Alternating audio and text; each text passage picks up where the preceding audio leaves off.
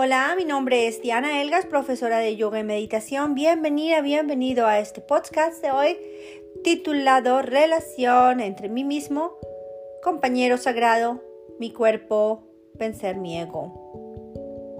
En los últimos años he creído que soy la mujer maravilla, que debo ser fuerte, que debo correr cada día una maratón de 24/7, 24 horas los 7 días de la semana soy profesora de yoga y entrenadora de fitness. El deporte y el yoga son mi pasión. Hacía cinco horas al día, unos días más, unos días menos. Motivaba a mis alumnos, alumnas. Me esmeraba en hacer mi trabajo lo mejor que podía. Preparaba mis clases, investigaba. Siempre me miraban, mirando cómo motivarme a mí misma y motivar a los otros, variaciones, etc. Pero me olvidé de mí me olvidé de mi cuerpo. Llegaba a casa por la noche, después de mis entrenamientos y no podía dormir. Mi cuerpo y mi mente estaban despiertas. Estaba, estaba claro que estaba sobrepasando mis propios límites. Tenía ansiedad. Pasaba muchas noches en vela.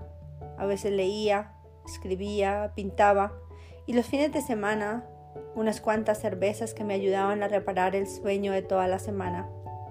Tenía estrés y no podía parar por la necesidad de demostrar que era Superwoman, mi superego. Mi superego me dominaba. Todo el cambio comenzó cuando me cambiaron los implantes en Colombia.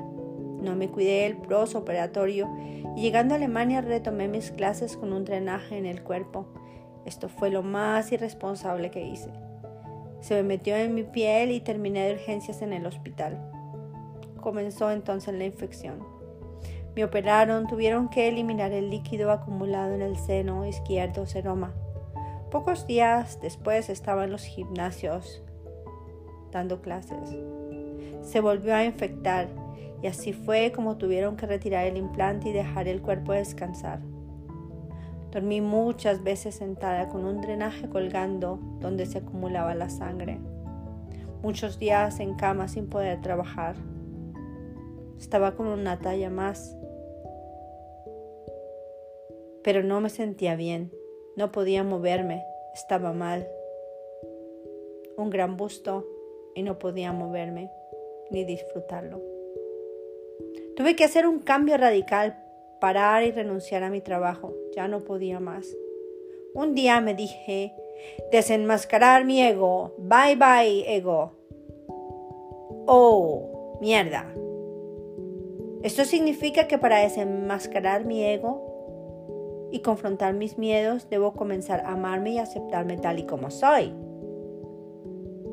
Esto significa que no necesito ser atractiva para la gente de mi entorno, círculo social o familia. Yes, yes, yes, aceptación. Sin embargo, si mi objetivo es el bienestar, entonces tengo más opciones. El camino del yogi, el camino del yoga, la filosofía, meditación.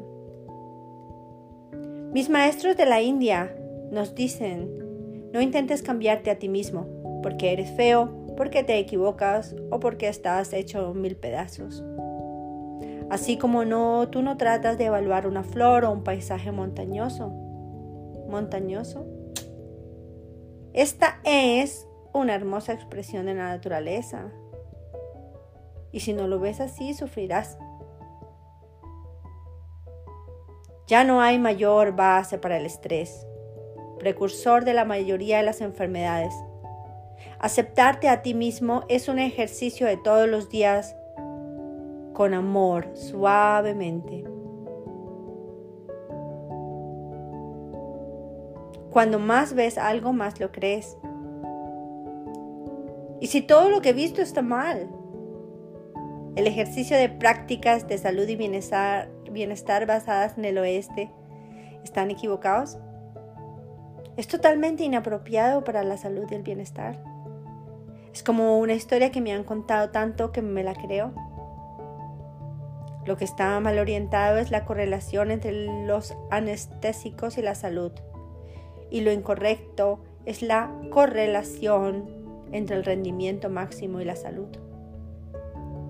Mi maestro es mi experiencia de vida. Mi maestro nos enseñó una ley universal muy valiosa. Cuanto más duro esté algo, más rápido lo destruiré.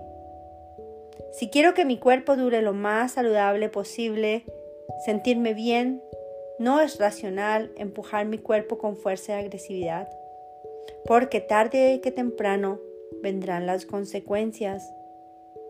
Lo racional es tratarlo con delicadeza, sutileza,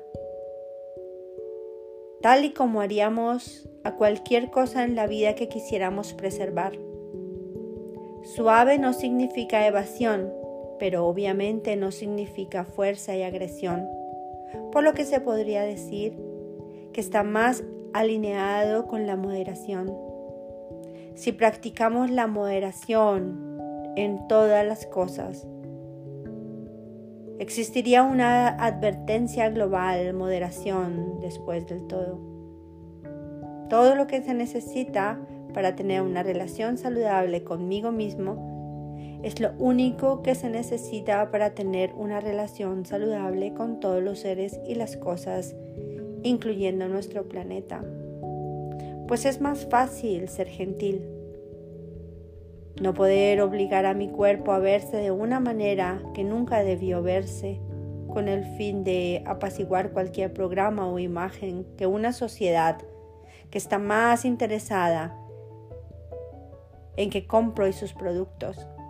Es una sociedad que ha perdido el interés en lo espiritual y lo profundo.